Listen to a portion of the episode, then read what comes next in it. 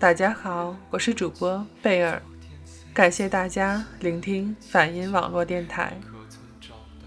在开始本期节目前，请允许我讲一个印度的传说故事，是关于湿婆和迦离的。传说人世间曾经出现过一只恶魔，这恶魔法力高强，他的血滴在地上，地上就能出现一千只与他同样厉害的化身去祸害人间。湿婆神的妻子帕尔瓦蒂得知这件事后，就化身迦离女神去消灭这头恶魔，又唯恐这头恶魔在争斗时把血滴在地上。幻化出成千上万只化身，就先把他的血一滴不剩的吸干，再割了恶魔的头颅，拿在手中。可是家里女神因为过于愤怒，不能自制，她的双脚不由自主地践踏大地，令三界众生都受到影响。就在这时，湿婆大神为减轻众生的苦痛，躺到家里女神的脚下。任其践踏以泄恨。湿婆和家里的形象出现在电影《我不是药神》中，男主人公程勇在他的买药小队解散后一年，为了吕受益，再次踏上印度的土地。当他背着药走出药店的时候，在白雾的弥漫之间，家里女神的塑像缓缓而来，转瞬之间，程勇的心态。已经不同，从窘迫到癫狂，从癫狂到堕落，又从堕落中站起来，不刺激，不悲愤，不快乐，但很真实。我很喜欢《我不是药神》中那种恰如其分的痛苦，让我的眼泪只在眼眶中打转，却又转瞬间干涸，因为太过真实。反而不想悲天悯人，虽不想承认，但众生本就不是平等的。众生的三六九等，这是本期节目的主题。或许是有些残酷的真实，让我斟酌良久，却还是想要这么轻笑着说出这句话：众生从不平等。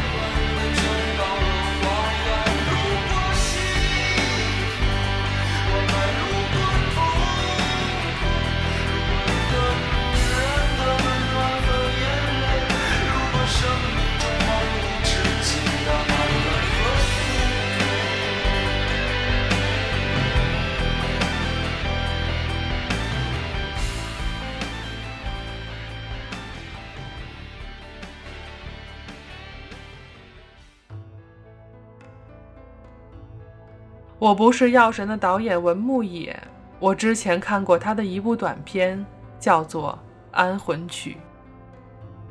短片《安魂曲》与我不是药神有所不同，他全篇都处于一种忧郁和直白的痛苦中。他讲述了这样一个故事：一家三口出了车祸，妻子死去，女儿重伤，丈夫断了腿，钱。在这一刻，成了唯一能救赎这一家子的救命药。可药在哪儿？妻子躺在停尸间，没有钱出殡；女儿面临手术十来万的费用；丈夫冷静着，蕴着巨大的悲哀。我见过那种悲痛至极的人，面对亲人的离去，泪水流不出来，他们默默地处理着亲人的身后事。像是一具无情的强大机器，扛着，忍着，只等到一切都尘埃落定，才能把强压住的悲愤放出来。那一刻，人垮了。十万的手术费成了压垮这个本就不富裕家庭的一根稻草。无计可施，丈夫想到了停尸间老头的建议。十万块卖了妻子的尸体，与另一个已死之人成为冥婚。那同样是一家悲伤的家庭，老夫妻拿出积蓄，为了给未婚的儿子一个死人妻子。人的尊严在这一刻被剥夺干净了，就像是我不是药神中那些病人，一个个求药的模样，何尝不是放弃了尊严？一个友人曾经就生孩子这件事发表他的见解。他说：“为什么他两胎都是剖腹产？因为他觉得自然生产时待产的那段时间特别没有尊严。人若可以选择，谁愿意失掉尊严？”美貌的妻子脖子上的疤痕要了他的性命，送去与他人合葬。丈夫是何等心情，不得而知，只知道十万的手术费有了着落，女儿能活了。夜深人静，男人狼狈不堪地窝在手术室外的椅子上，已经睡着。在点点的明前火焰中，故事结束。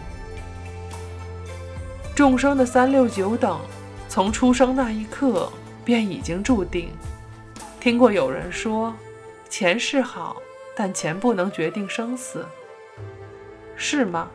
在电影《我不是药神》中，钱可以决定人活还是死。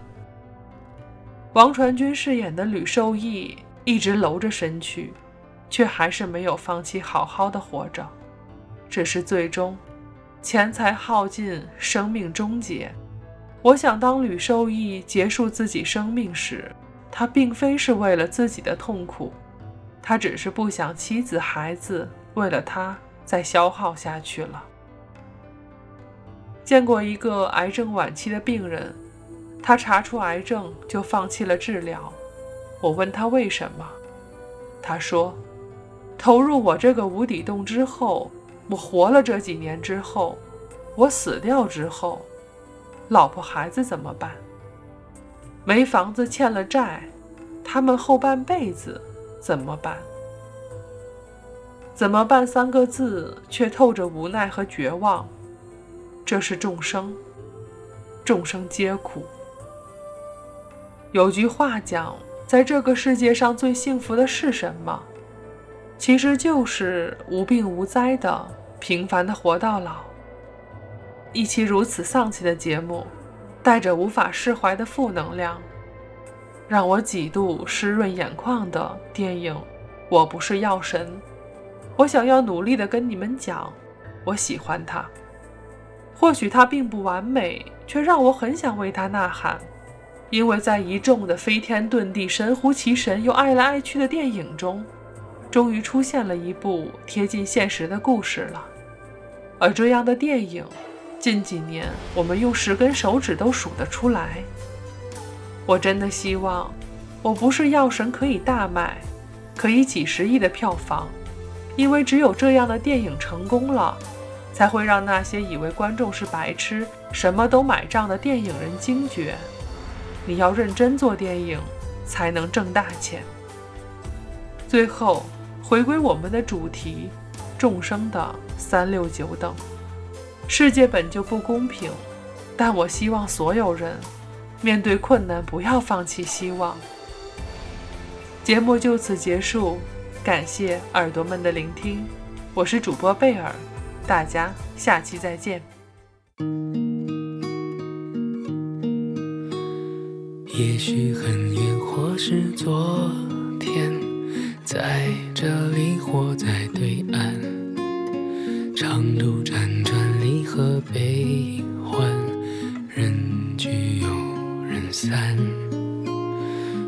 过对错才知答案，活。着的勇敢，没有神的光环，你我生而平凡，在心碎中认清遗憾，生命漫长也短暂，跳动心脏长出藤蔓，为险而战，跌入灰暗，坠入深渊，沾满泥土的脸，没有神的光环，握紧手中的平凡，此心此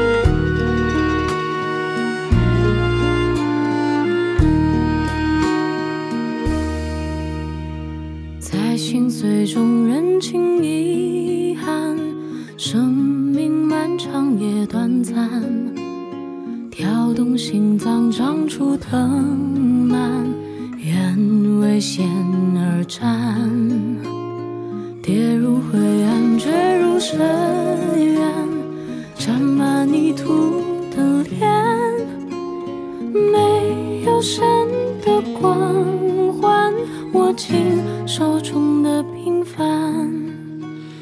有一天也许会走